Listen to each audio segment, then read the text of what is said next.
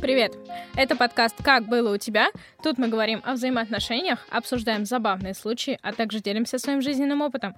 Сегодня в студии, как всегда, его ведущие Тони и Катя. Привет! Привет! А если быть точнее, то скорее у нас сегодня выпуск «Криминальной России».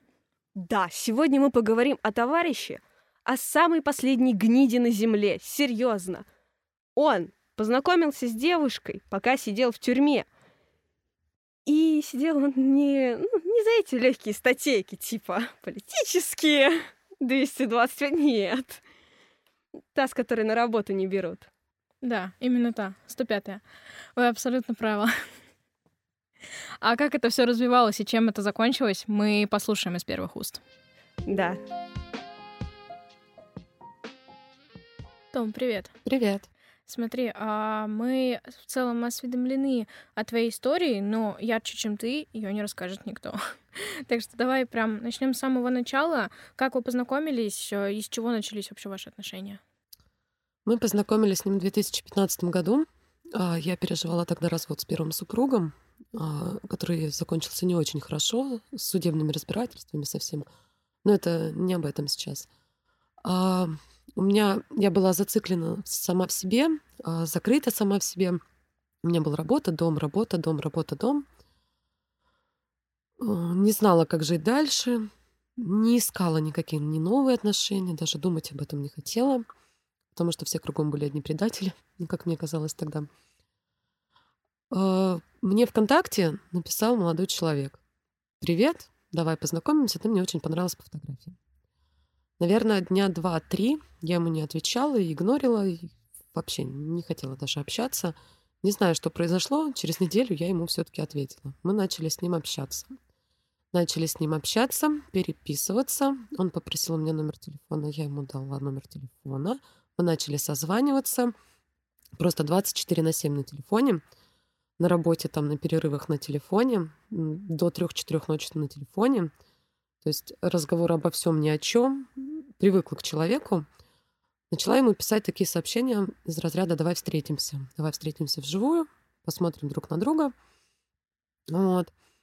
А он меня начал кормить завтраками. У меня много работы, давай мы встретимся с тобой послезавтра, потом я заболел, давай встретимся с тобой через неделю. Ну и так, наверное, кормил он меня ну, месяца два. Я, ну, просто есть картинка, есть фотография, ты слышишь голос человека, но вживую ты его ни разу не видела. Потом получилось так, то, что он мне... Я пришла с работы, позвонила ему. Время было где-то полдесятого вечера. А, мы с ним разговариваем, и он мне говорит, случайно, «Том, я тебе попозже перезвоню, у меня сейчас обход». Я думаю, господи, какой обход? Что случилось? Где же он так работает? Позвонил он мне потом пол одиннадцатого. Я говорю, что за обход? Он говорит, ну я же на работе. Мне необходимо посмотреть, все ли сотрудники на своих местах, все ли выполняют свои поручения. Я говорю, ну ладно, понятно. Продолжаем разговор. И на заднем фоне я слышу звуки непонятные и крик. Шухер, менты идут. И телефон обрывается. Все. Я думаю, господи, что произошло? Что-то новое уже. Почему шухер? И почему сотрудники полиции пришли? Он мне перезвонил уже в 12 часу. Я в него начинаю спрашивать, что такое, где ты работаешь. И он мне спустя, наверное, 20 минут, он 20 минут пытался от себя отвлечь внимание, там, переходить на другие темы. Он признался, что он отбывает наказание в исправительном учреждении строгого режима. Упс. Да-да-да-да, это вот так называется. Да-да-да. Я была в шоке, я повесила трубку. И, наверное, ну, неделю точно я с ним не общалась, потому что я вообще не понимала ни как выстраивать диалог, ни что он там делает, ни зачем он там делает, и зачем он врал изначально, и как он собирался со мной встретиться. То есть вот это завтра, послезавтра, на следующей неделе. То есть я не знала ни как себя вести, ни как это преподнести, потому что вроде как бы мама видит, что я от развода-то отошла есть молодой человек, а он, по сути, виртуальный, этот молодой человек. Потом все таки а, через полторы недели где-то мы с ним, я ему позвонила, мне было интересно узнать, что он там делает, какой у него срок. что он хочет от меня. Я ему позвонила, он ответил. Состоялся разговор, достаточно очень тяжелый. А, он сначала не хотел говорить, за что он сидит. Потом все таки мне пришлось у него выпытать, так скажем. Но это, как всегда, такая история была. Вот там я был такой герой в доспехах. Произошла такая ситуация. У нас в городе был человек, который торговал запрещенными препаратами. Мы его... Ну, получилось mm-hmm. так, то, что лишили жизни, а зато э, я сел сюда, в исправительное учреждение, но зато у нас стал чище город, без этой всякой ерунды. Ну, история должна быть априори благородная. Естественно. Даже Он старался это делать. Я поверила. Потом я у него спросила, какой у него срок. Это был 2015 год, а окончание срока у него в 22 году. Семь лет ему оставалось сидеть. Но это было так сказано. Мне осталось сидеть 7 лет, но через три года у меня подходит УДО. Это условно-досрочное освобождение. Меня за хорошее поведение могут выпустить раньше. И вот когда меня выпустят, у тебя не будет ни проблем, ни бед. Я буду носить тебя на руках. У нас будет самая счастливая семья, если ты дождешься. Ты же дождешься? Естественно, сказала я. Ну как я могу благородного мужчину бросить, который ну, конечно, очистил разумеется. город от такой нечисти? И вот так завязались наши отношения по телефону, по смс-кам. Потом вот, так как он признался в том, что он э, отбывает наказание, он уже начал звонить мне по видеосвязи, э, в WhatsApp, в этом в скайпе, то есть мы с ним часами там проводили, даже до смешного доходило, я заканчивала работу в 9 часов вечера, он мне звонил, а давай я тебя проведу домой. И вот я иду с телефоном вечером, это было так чудесно. И я всегда ему задавала вопрос, слушай, а вот если на меня нападут бандиты, мне что, телефоном показывать? Возьми, поговори. Но это все так обыгрывалось. И вот он меня провожал до дома, утром будил, доброе утро, отправлял э, картинки в виде там чашечки кофе, что он делает это в постель. Вот так начались наши отношения. А сколько, получается, они продлились примерно вот в таком вот формате виртуальном? Так, Сейчас скажу. Мы с ним начали общаться в феврале. Ну вот познакомились в феврале. В августе я уже поехала к нему на свидание. Угу. То, есть, ну, ну где-то полгода. Плюс-минус полгода. Да. Ага. И получается, а дальше как они развивались? Я приехала к нему на свидание первый раз. А, мы очень долго добивались этого свидания, потому что туда на свидание пускают только официальных жен, родственников или сопровождающих. Вот сопровождающих близкого родственника, там, если это малолетний ребенок или еще что-то. А так как я была на их языке, это называется ЗАО, заочница, заочно познакомленная. Естественно, ни в личном деле нигде меня не было. Мы очень долго добивались того, чтобы нам подписали свидание. А свидание подписывалось за месяц. Подавалось заявление на администрацию.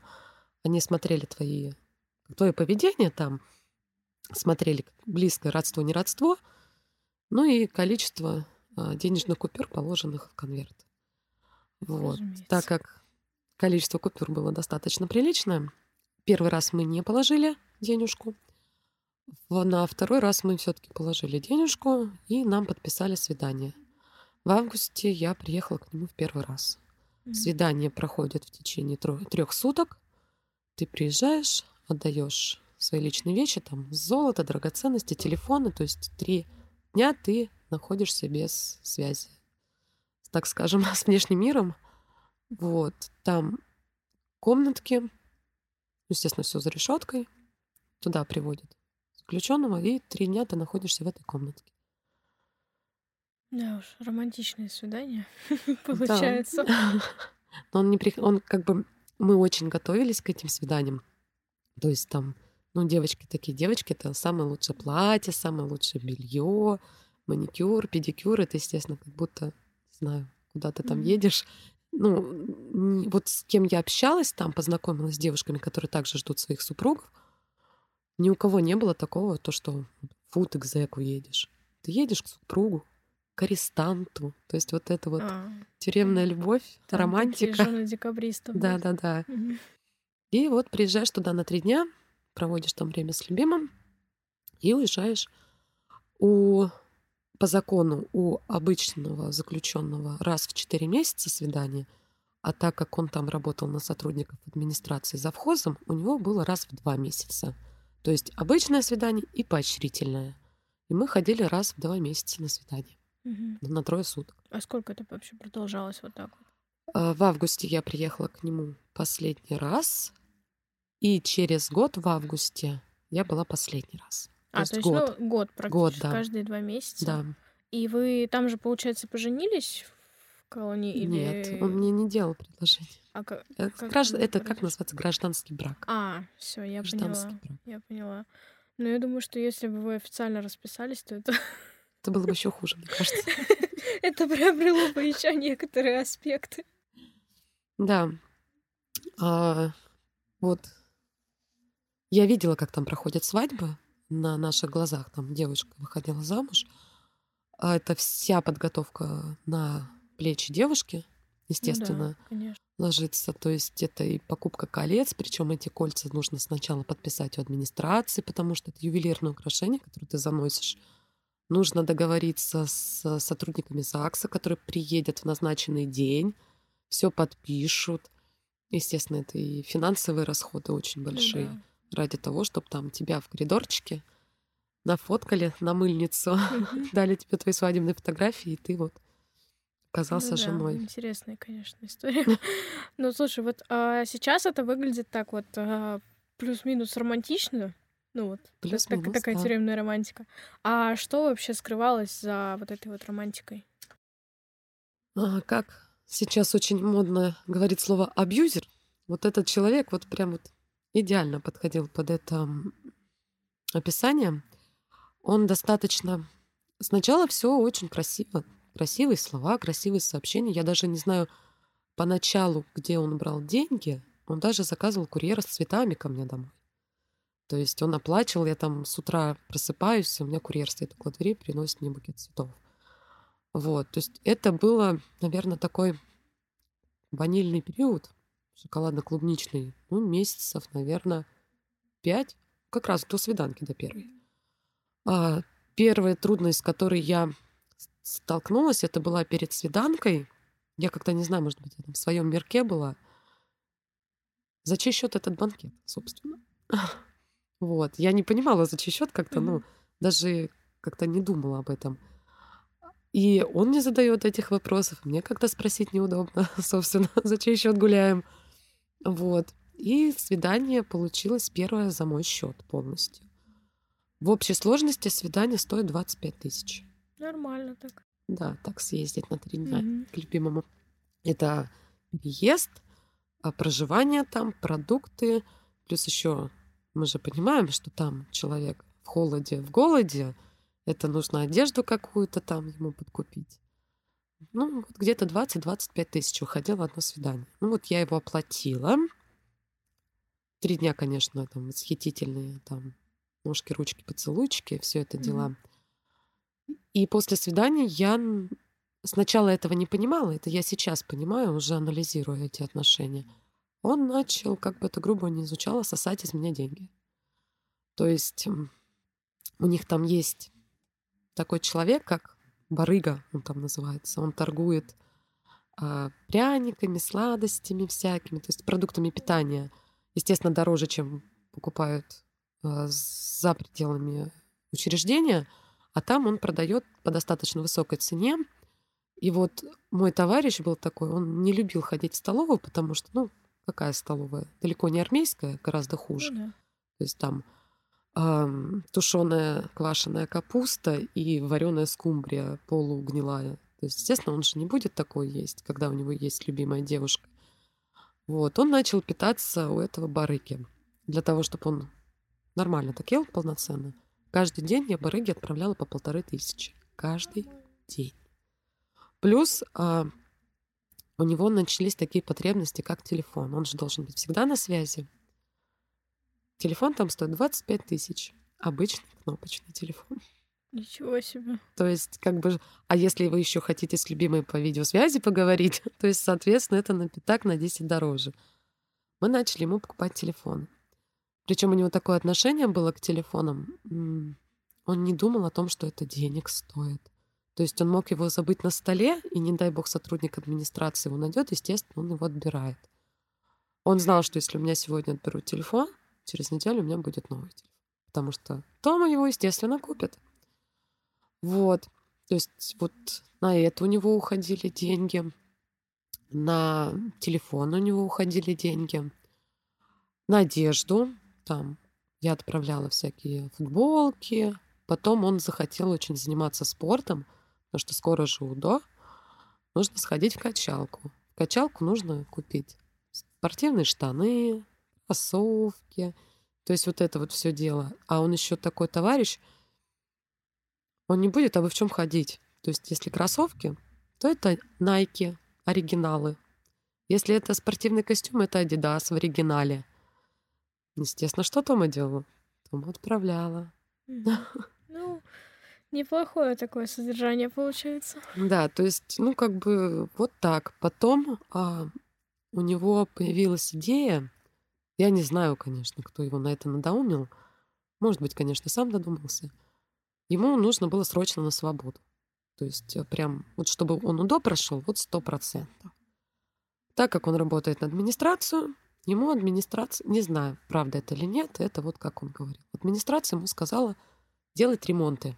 Чем больше ты ремонтов сделаешь, покажешь себя в хорошем свете, мы тебя отпустим сто процентов в УДО. Тома, мы будем это делать? Конечно, сказала Тома. Естественно. Потому что Томе же надо, чтобы мужик был рядом. Потому что вот это вот вливание в уши информации, если человеку там, на протяжении полугода говорить, что он дурак, он будет понимать, что он дурак. А тут мне полгода говорили, что все ну, будет конечно, хорошо. И вот, грубо говоря, последний рывок, вот чуть-чуть еще. Вот там 50 тысяч отправь, я сделаю этот ремонт, и все. Мы начали делать ремонты. А, ремонты выходили очень, в очень большую копейку. То есть там такие суммы были, отправлялись. 50 тысяч, 100 тысяч, 150 тысяч, 200. То есть, ну, прям ой-ой-ой, ой-ой-ой такие. Вот. Сначала... Да нет, ну, я сначала-то думала, господи, а надо ли мне все это? Ну, где-то второй, так скажем, чертенок у меня. Да, конечно, надо. Это же твой мужчина. Надо помочь ему в трудную минуту. Нужно сделать так, чтобы он вышел, чтобы все было хорошо. Ну, конечно, эти манипуляции, они же не на ровном месте берутся. Это все потихоньку, по чуть-чуть, по чуть-чуть. Естественно. Причем, уже... как я поняла уже за достаточно длительное общение с ним, мало того, что они там сидят, им, во-первых, делать нечего, они романы читают любовные, как это все сделать красиво. Вот, они еще... Да-да-да это все в визуализацию превращают, а они еще и очень хорошие психологи. То есть немножко забегу вперед. У него, когда я ему начала говорить по поводу денег, что я на тебя столько денег спустила, и как бы, может быть, ты мне все-таки хотя бы часть вернешь, потому что он знал, что половина денег это кредитные, это кредиты и микрозаймы. Угу. Вот он мне сказал о том, что он у меня ничего не брал. А, я была в шоке. Я ему говорю, слушай, как это ты ничего не брал? А покажи мне хоть одну переписку, где я прошу у тебя деньги. Ни одной переписки нет. Прекрасно. Это все подводилось так аккуратно, так хорошо, из разряда «Мне нужно сделать ремонт». Я говорю, хорошо, сколько стоит? Там мы посчитали примерно 20-25 тысяч. Я вам объясняю, денег нет. Ну, пока денег нет. Ну, нету, значит, нету, Том. Ну, все, господи. Ну, хорошо. Сейчас пойду скажу отряднику, который следит за отрядом, то, что я не буду делать этот ремонт. Ничего страшного, посижу в изоляторе пару дней. Ладно, все, Том, некогда мне тебе писать. Мне надо вещи теплые собрать, потому что, говорят, в изоляторе холодно. Все. То есть вот такими да, вот всякими да. разными этими. И я вот иду и сама себя, грубо говоря, ненавижу. Как это я могу найти деньги? Он там сейчас будет на полу спать, мерзнуть, а я вот такая вот королева. Ну, это, ну, вот это... У меня даже чисто комментариев нету к таким вот... Это настолько вообще жесткие и открытые уже манипуляции, когда, ну, ну ты же, ну вот ты, ты же понимаешь, да, что ну будет, ну ничего, ну пострадаю я. Ну что же, ну что поделать теперь? И просто заставлять человека чувствовать себя виноватым. Да, да.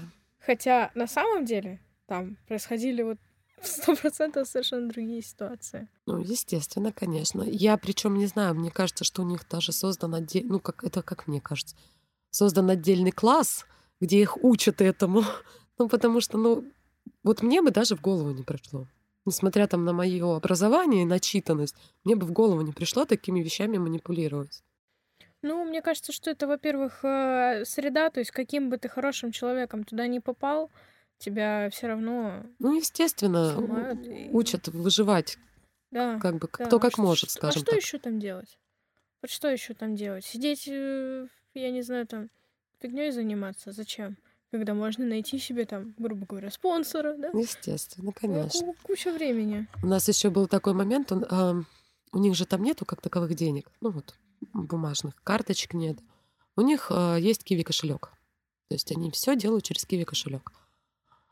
Тома, давай заведем общий кошелек, мы же семья, и это у нас будет общий бюджет. Ну я же как дура-то поверила. То есть я туда 5 тысяч, а он 500 рублей. И потом я захожу с утра, опа, в киви кошельке тысяча осталось. Сереж, куда? А вот, ну вот как бы вот так получилось, прости. Ну, мне надо было туда. Ну, у нас же общий бюджет, тебе что, жалко? Да нет, конечно, не жалко. У меня ботинки расклеенные, но мне не жалко. Действительно. Причем с учетом того, что я не могу сказать, что там много зарабатывала. У меня... А, мне пришлось устроиться на вторую работу. Это было не для денег сделано, а чтобы тебе поменьше голове были глупости и не хотелось гулять. То есть все свое свободное время должна посвятить чему-то. Так будет легче ждать, и так будет ну, мне легче, потому что я буду знать, что ты на работе. То есть основ... я работала 2-2, два дня на одной работе, два дня на другой работе. А основное мое место работы было... Я работала заместителем начальника отделения почты. Там у меня была зарплата 28. И плюс оставшиеся два дня я работала в кафе. Там у меня зарплата была в районе 14. То есть 28 и 14. 42 тысячи. Себе я оставляла с этой суммы, ну, от силы, наверное, тысяч десять. Я жила с родителями, как бы на продукты, как бы, собственно, тратить особо не надо. 10 тысяч — это вот на дорогу, там, на покушать на работе. Ну и, может быть, себе что-то купить. Ну, может быть, какую-нибудь кофточку. А все остальное уходило туда. Это ужас. Это просто ужас. Да.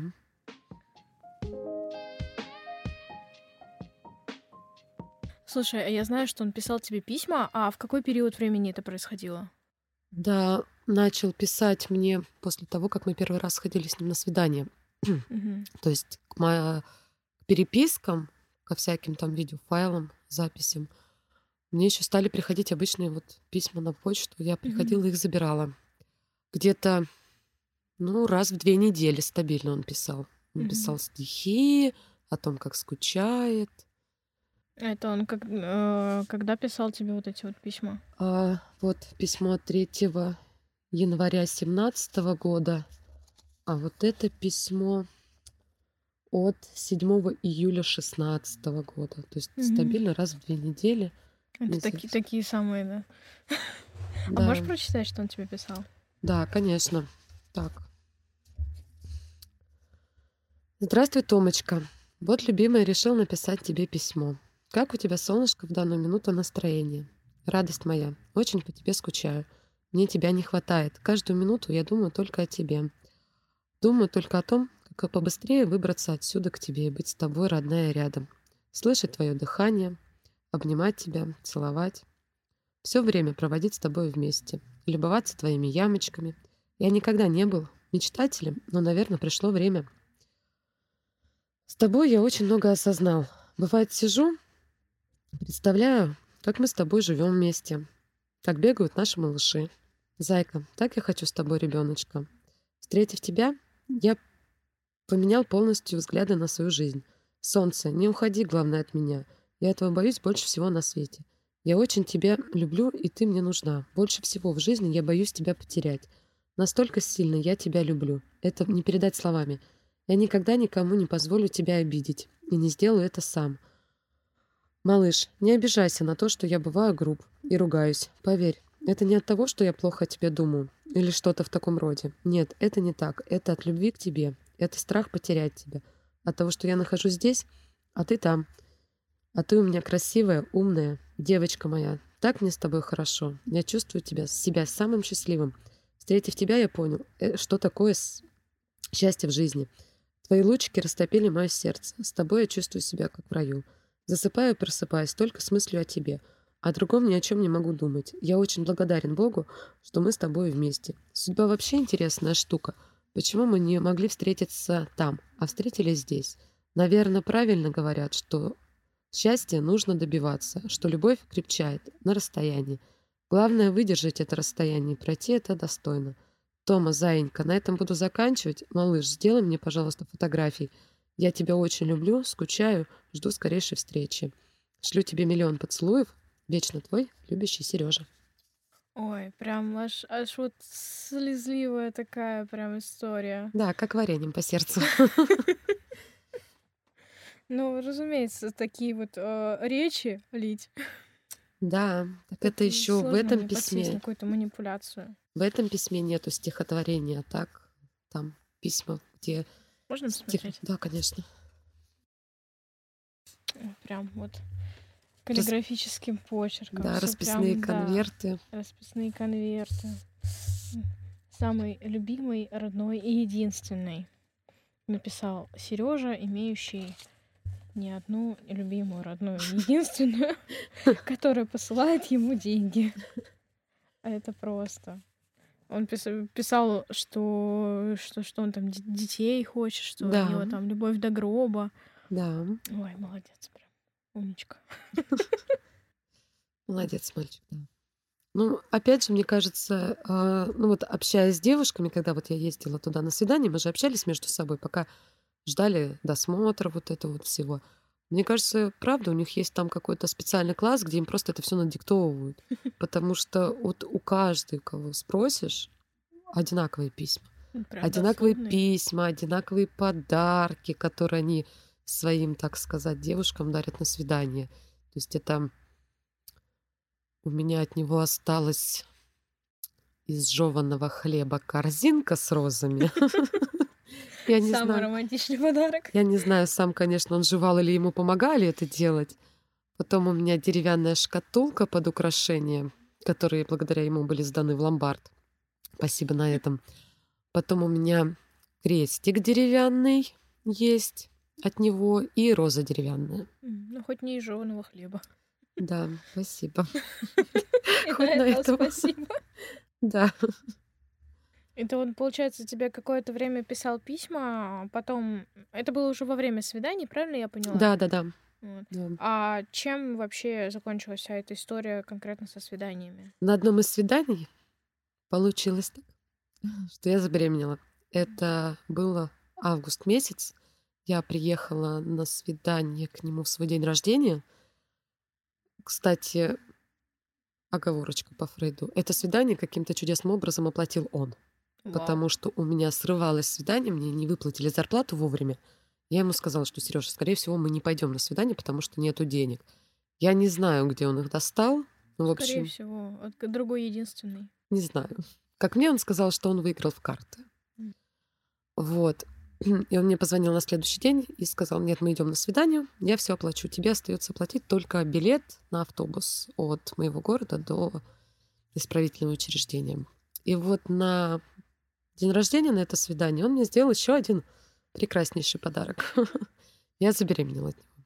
Узнала я об этом через полтора месяца в феврале, угу. когда уже, собственно, все причины, которые я не хотела верить, что это действительно беременность, угу. я ходила, покупала там, наверное, три или четыре теста. И когда у меня мама уже все-таки Том, ну так это же, наверное, беременность, я ему говорила, нет, мама, это тесты паленые, пойду-ка я еще куплю. То есть я отказывалась верить в это. Но потом, да, оказалось, что я беременна. И ты потом еще беременная к нему ездила? Да, я узнала в феврале о том, что я беременна. Потом я к нему поехала в апреле. Это получается на четвертом месяце беременности. И потом я к нему поехала в августе. Это уже был седьмой месяц. 1 августа я вышла в декрет, и 2 августа я к нему приехала. Это было последнее наше свидание, потому что ну, мы изначально с ним обсудили так, как я думала тогда, что Мгм. это потому, что у меня сейчас роды, потому что ребенок будет маленький, месячный, куда я его повезу, потому что там холодно, уже октябрь будет месяц. Вот, поэтому, скорее всего, мы с тобой встретимся уже, когда ребенку будет как минимум полгода. Вот. А он думал по-другому, почему это последнее свидание, потому что у него уже было кому туда ездить. Наши с ним мысли разошлись в этом плане. Получается, на тот момент а, ты знала, что у него там кто-то еще есть, либо ты еще об этом не знала? Нет, я узнала об этом, когда так, я родила в октябре. Да, в октябре я родила, а узнала я об этом в январе. Мгм. То есть, когда ребенку было три месяца. Узнала совершенно случайно. ВКонтакте увидела, что его фотография лайкает девушка. Залезла к ней на страницу, у нее там были свадебные фотографии, зоновские там. М, Вот.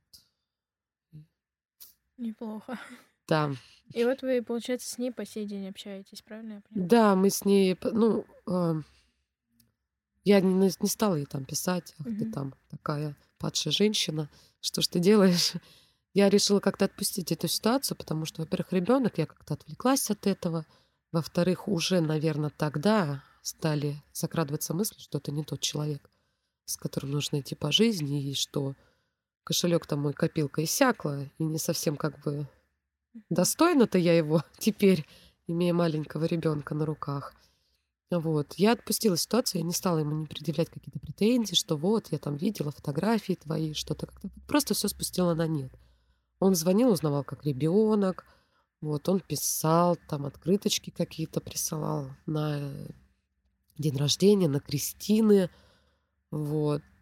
То есть как-то вот стали больше общаться по поводу ребенка. Мгм. Потом, да, получилось так, то, что я с этой девушкой познакомилась. А, Она, я не помню, как произошло вот это вот э, знакомство, переписка наша с ней. И она мне написала в WhatsApp, что кто ты и какое ты имеешь отношение к нему. Мгм. Это был чат на троих в WhatsApp. Вот. И он говорит, Тома, ты ничего не хочешь сказать, кто ты такая? Я говорю, да, конечно, хочу. Я не стала там объяснять, что я вот тогда-то была с ним вместе. Я просто сфотографировала свидетельство о рождении и отправила в чат. И подписала. как, Вот ты сама подумай теперь, кто я Мгм. и какое я имею отношение к этому. Насколько я знаю, это она уже мне рассказывала буквально, может быть, полгода назад, что в тот момент он обыграл эту ситуацию так, то, что я за ним бегала еще до того момента, как он сел, что я была безумно в него влюблена. И на свидании, ну, просто так получилось. И она решила оставить ребенка. Совершенно случайно. Да, Как всегда это происходит. да. Вот А как сейчас он вообще к ребенку относится? никак. Никак. Отсутствует. От слова совсем никак. Он общался с ребенком, ну, наверное, пока ребенку пять месяцев не стало полгода. Мгм. Все. Потом он а, сначала вроде как с этой женщиной расстался. Он писал, что привези мне сына на свидание, это мой родной сын, я хочу его увидеть. Когда у него начала спрашивать, слушай, ну у тебя же как бы женщина-то есть. Я-то зачем в Мгм. этой истории? А что ты не хочешь жить втроем? И а, дальше у него пошли такие манипуляции. Он психологически очень сильно давил.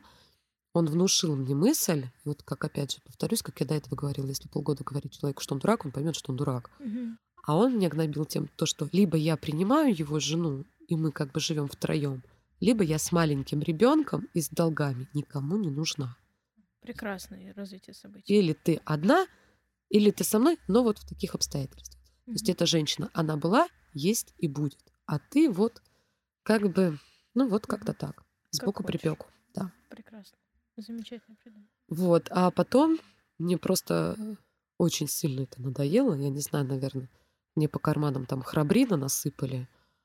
Вот, а, он пошел, это было, получается, даже сейчас скажу, август, либо август, либо сентябрь 2017 года, 18 года, да, потому что я родила 17 или нет, 18-го, 18 -го года, да, это было.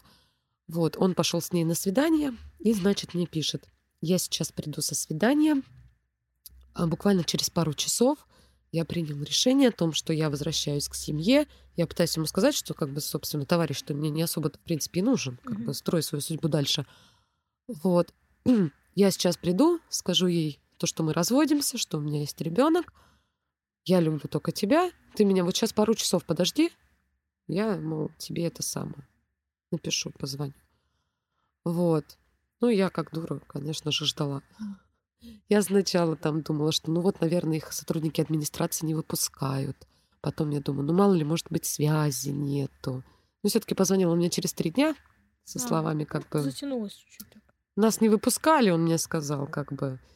После этого я ему сказала, слушай, давай мы с тобой краями разойдемся, как бы ничего большего там я не вижу в наших отношениях. И как бы вот ты там, а я здесь. И после этого все, ни с ребенком, ни со мной, насколько мне известно, даже перестали общаться его родители с внуком. Если до этого они хоть как-то помогали, там, созванивались, они узнавали, как ребенок, они увидели фотографии свадьбы и они ему сказали, что таких детей у тебя по стране будет очень много. Каждому помогать мы не собираемся. И вот я одна с ребенком, с долгами. Спасибо. Не, ну, ребенок, понятно, ребенок не виноват в том, что у него папаша такой а, Естественно. Как бы, да. Но долги это, конечно, подарочек прекрасный. Просто замечательный. Да. Возвращать его, как я поняла, совершенно не собирается. Нет. Абсолютно. Потому что он мне говорит, и по факту, в принципе, с какой-то стороны он даже прав когда у нас с ним последний разговор состоялся, я ему говорила, потому что когда родился ребенок, я вот это вот все э, а, начала ему объяснять, что я подам на алименты, ты мне будешь платить. Он меня упрашивал о том, чтобы я не подавала на алименты, иначе его не пропустят по УДО. Вот, я выйду, я буду помогать. Вот я ждала три с половиной года, верила, действительно верила, что он выйдет, будет помогать. И когда я узнала о том, что он вроде как вышел, я ему написала, что как бы, слушай, ну как-то вот, как бы надо-то помочь. Он мне сказал, что я у тебя ничего не брал. Я у тебя не брал ни копейки. Покажи мне хотя бы одну переписку, где я брал у тебя деньги. И я поняла, что у меня действительно у меня переписок-то нет. То есть он вот этими вот изоляторами, манипуляции, что типа ложусь спать, и желудок там подсасывает, он у меня тем самым вытягивал деньги. А вот конкретно там Тома мне надо дай, такого не было.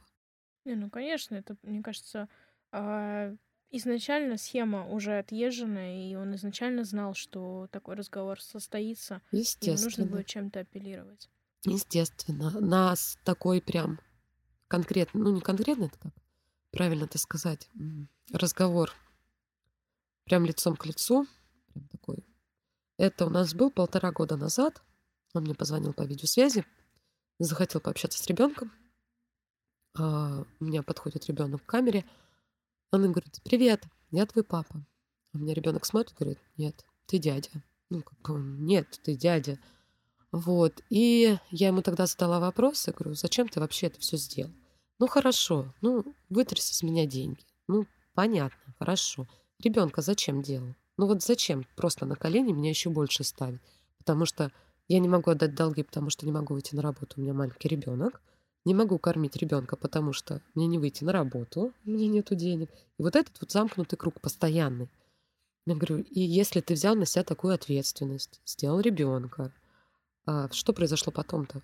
Почему появилась другая женщина? Он мне сказал, Том, ну, я сейчас с тобой откровенно разговариваю, потому что я на тот момент понимала, что ты забеременела, больше ты ездить ко мне не сможешь. И деньги присылать ты больше мне не можешь. Мне нужно было как-то дальше бороться за свою жизнь. Красавчик. Вообще, план шикарный. Это на самом деле очень, очень подло, очень низко, очень мерзко. Вот, в принципе, подобное поведение и подобные люди. И, мне, на мой взгляд, самое мерзкое то, что человек изначально знал, зачем он а, вот эти вот все тирады пишет зачем он э, откровенно вот это вот льет все в уши, что ему нужны только исключительно деньги.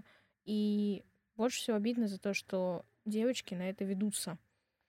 Это я не говорю не, не в обвинительном э, ключе в, в сторону девочек, которые на это ведутся, потому что на такие манипуляции, когда тебе ежедневно действительно говорят, что ой, ты там моя такая хорошая, моя прекрасная, ой, скинь денежку. Ну, грубо говоря.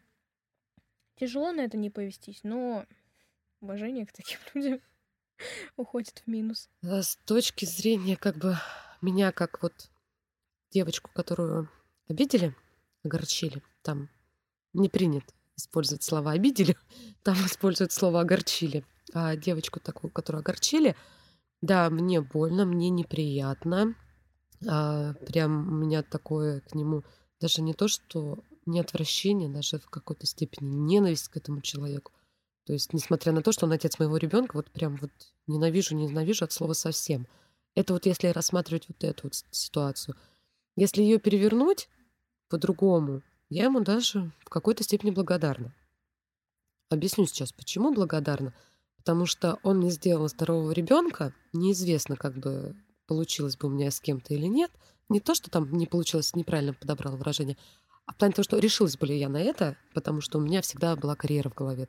Я росла, росла, там, меняла одну работу, вторую работу, чтобы вот побольше накопить капитала. Тут, а он не спрашивает, просто сделал, и вот по факту он есть. Вот. То есть он мне сделал прекрасного ребенка, и э, исходя из того, что я оказалась, ну это как, сейчас пример приведу, когда мышонка в банку кидают, он ищет выход, как ему выбраться. И когда он меня оставил с долгами, причем ну, я озвучивала сумму там не 100 тысяч, не 200, там за миллионы, оставил меня с долгами, у меня ежедневно названивают коллектора о том, что деньги надо вернуть. А банки подают на меня в суд, плюс у меня маленький ребенок, которого надо кормить. Ну, я начала уже думать о том, как бы заработать дома, как бы что-то открыть свое, без вложений, чтобы вот как-то шевелиться. И вот благодаря того, что вот я вот в такой ситуации оказалась, я на протяжении вот у меня сейчас ребенку 4 года в октябре будет, на протяжении трех с половиной лет работала дома. И работаю, продолжаю работать дома, я обеспечиваю своего ребенка сама. А, пробовала себя в разных, просто в разных там системах, всяких организациях. Где-то кидали меня, где-то нет я стала работать на себя, писать дипломные, курсовые по ночам, днем с ребенком, ночью дипломную пишу. И вышла на доход, который позволяет мне и кормить ребенка, и долги отдавать, потому что другого выхода у меня не было. За это я как бы благодарна ему, что вот в таких вот рамках он мне создал.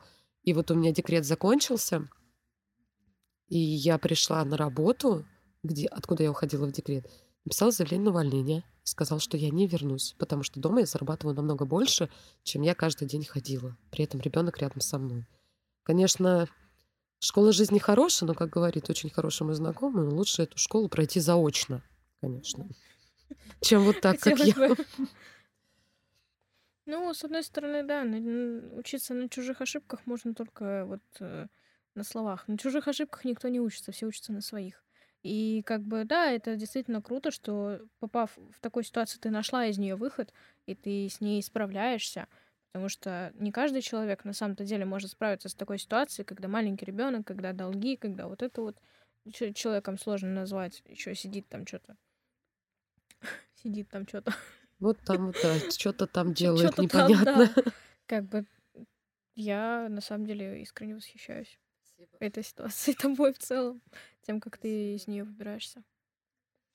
Ну, я еще не до конца выбралась, потому что у нас еще сейчас идут а, судебные разбирательства.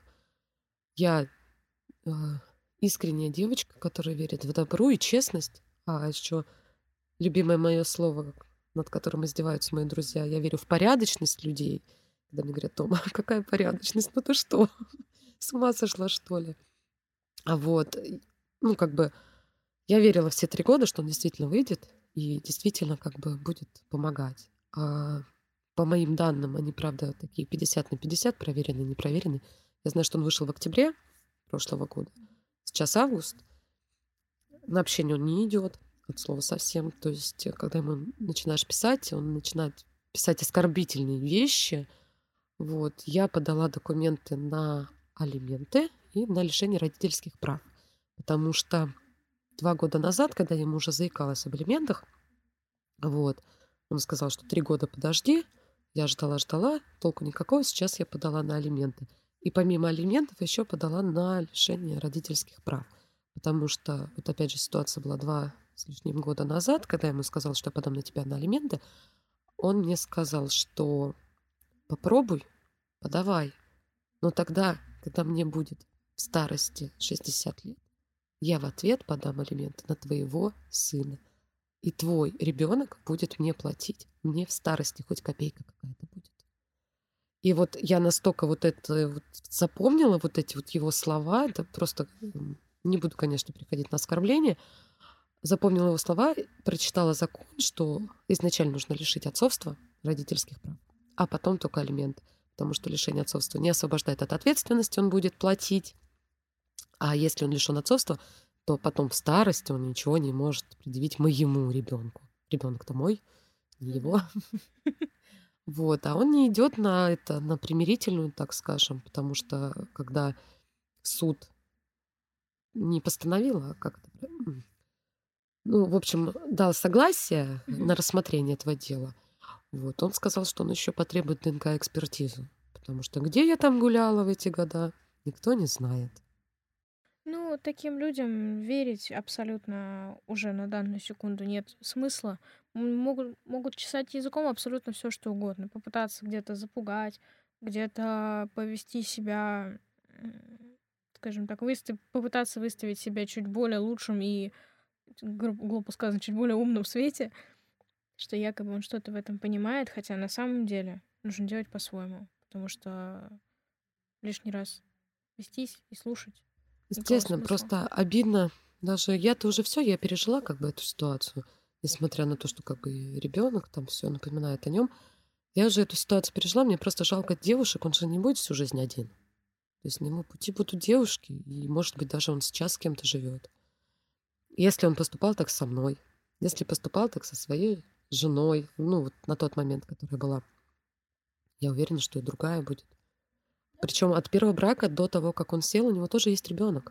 У него и девочка два года назад в первый класс пошла, которую он не видел даже и не общается. И когда я была беременна, мне нужно были то справки, там, то еще какие-то, ну, предоставить там женскую консультацию.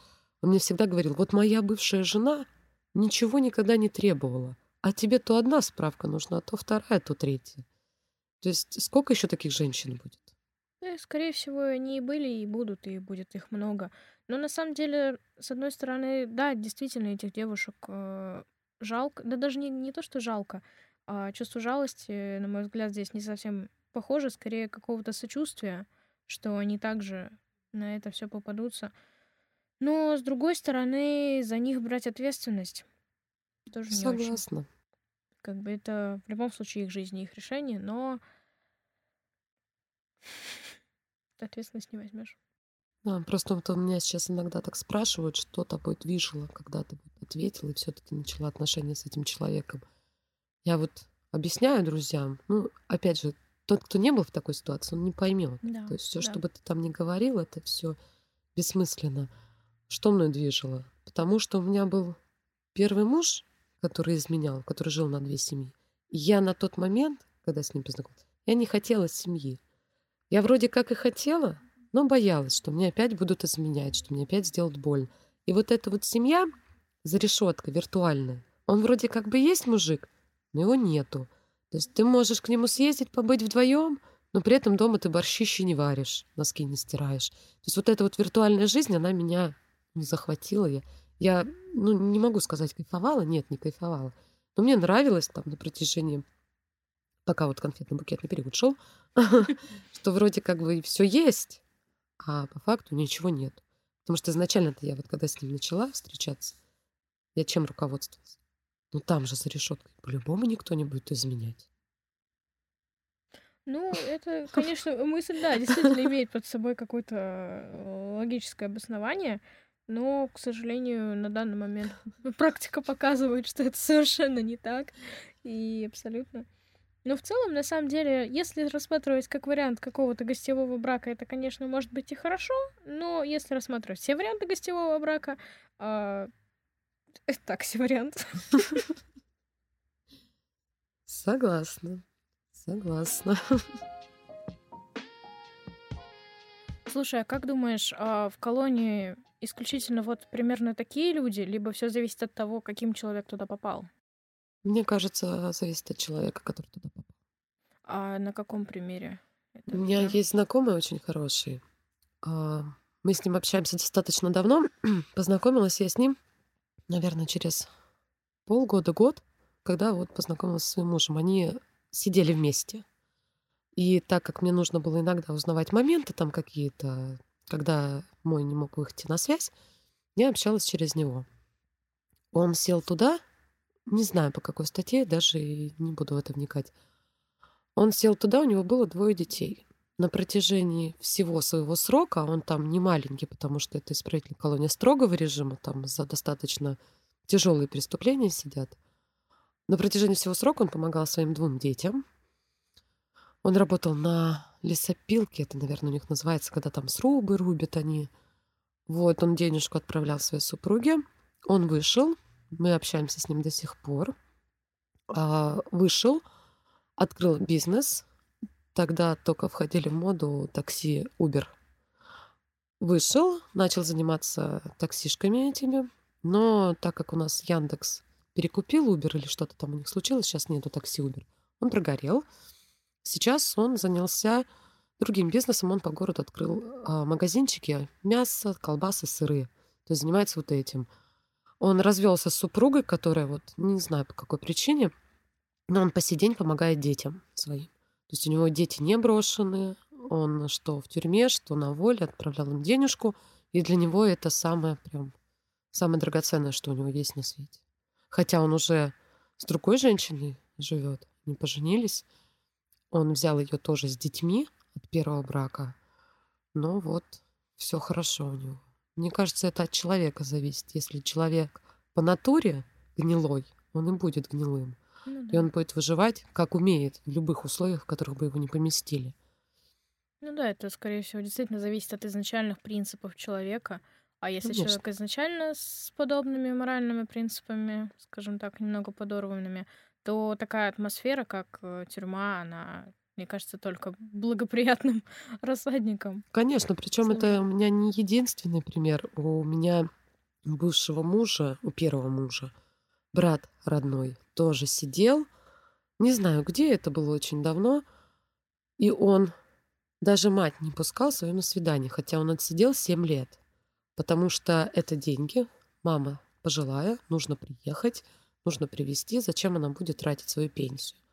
Он кушал еду со столовой, работал на скотнике, за животными ухаживал, накопил даже какую-то там денежку.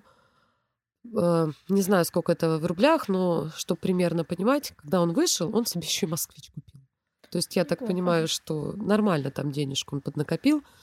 Вот, он вышел, ну, конечно, естественно, первый год он там гуляй рванин у него была. А потом он познакомился с женщиной, он ее взял с двумя детьми и двоих еще сделал. И сейчас у них образцовая семья с четырьмя детьми и как бы чудеснейший человек. Ну да, Поэтому это все от человека зависит. ну да, согласна полностью.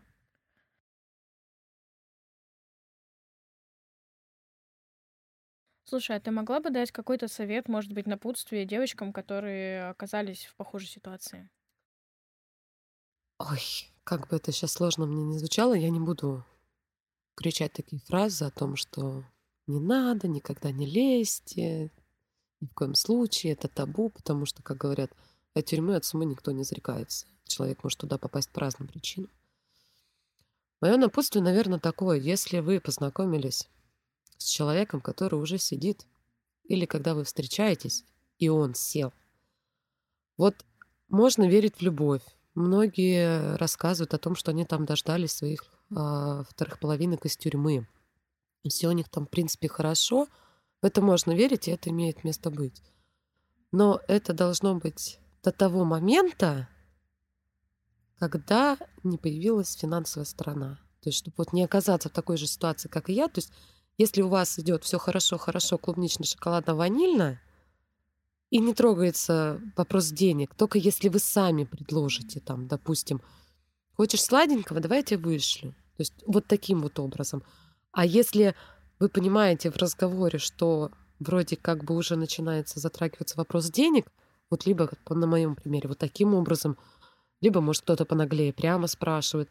Вот бежать просто как черт от Ладана. Вот просто бежать. Потому что ни к чему хорошему это не приведет. Ну да, на самом деле даже вот а, от себя я могу сказать, что стоит в первую очередь выбирать себя, а не любимого человека, даже независимо от того, а, находится он на воле, либо находится он на местах э, прекрасных. А. То есть э, это, в принципе, если идет какая-то манипуляция, будь она финансовая, либо там какая-либо еще с какой-либо целью, стоит в первую очередь подумать, а надо ли это мне конкретно, либо сейчас человек а, пытается каким-то образом выстроить ситуацию в свою пользу. И Согласна. уже понимать, я действительно хочу ему помочь, либо это сделано под давлением. Согласна, да. Спасибо тебе большое, что ты поделилась своей да историей. Не за что. Пускай, может, для кого-то она будет уроком. Итак, Кать, мы послушали историю. Как тебе? Да, на мой взгляд, на мой взгляд, тварь та еще. Гнида, как было сказано в самом начале. Да. Ну, это не без этого. Не без этого. Но хочу заметить, что мы все-таки сделали вывод, что зависит все не от зоны, а от того, что это за человек, с какими принципами он туда пришел, с какими принципами он вышел, опуская эту историю, что, скорее всего, там его сломают. Но знаешь, э, также из этого можно сделать замечательный вывод. Если человек гасится несколько месяцев от прогулки, возможно, он в тюрьме. Ну, Бля, сложно не согласиться. К тому же, к тому же тут такая история, да, что нужно очень осторожно относиться к людям, которые пишут тебе ВКонтакте со словами, типа, фоточки понравились, давай пообщаемся. Ну, возможно, да, но мне кажется, что это просто вопрос к настороженности. Да, так и это правильно быть настороженным, тем более сейчас. То есть нету такого, что люди реально шарятся по чужим страницам, да, и такие, дай-ка напишу. Сейчас для этого есть специализированные, ну, соответственно, да. истории. Ну да, э, в этом, в этом ты права. Разумеется, права. Разумеется, права, конечно. В плане настороженности мне нет равных. Слушай, а я помню, ты хотела рассказать какую-то историю. Поделишься? Да. Я уже... Ты когда сказала, на самом деле, я тебя поставлю в неприятное положение, я подумала, ну все, предательство, интриги, расследование. А нет. На самом деле, да, в моей семье тоже была такая история. Мой отчим, ну, его посадили почти на год. Это было так прикольно, ну, то есть... Действительно, моего отчима посадили, какая радость. Ну нет, не в том плане, что радость, а скорее к нам один раз просто заявились товарищи полицейские. Они зашли, нас, соответственно, детей, вывели нафиг с квартиры. Типа, езжайте к родственникам, тусуйтесь там пока что. И пока нас не было, соответственно, проводился обыск, и все наши компьютеры вывезли. Вот, чтобы проводить какое-то расследование. Нам только потом объяснили, что его какая-то его подружка подставила с тем, что он там распространяет наркотики и все дела. То есть ее поймали, а она, чтобы скосить срок, Просто соответственно, сдала его. ну да, сдала. То есть, э, да, его отправили, соответственно, без суда и следствия на время, соответственно, расследования. Он там сидел, то есть они переписывались с мамой, мама все это время, соответственно, ну, верила в него.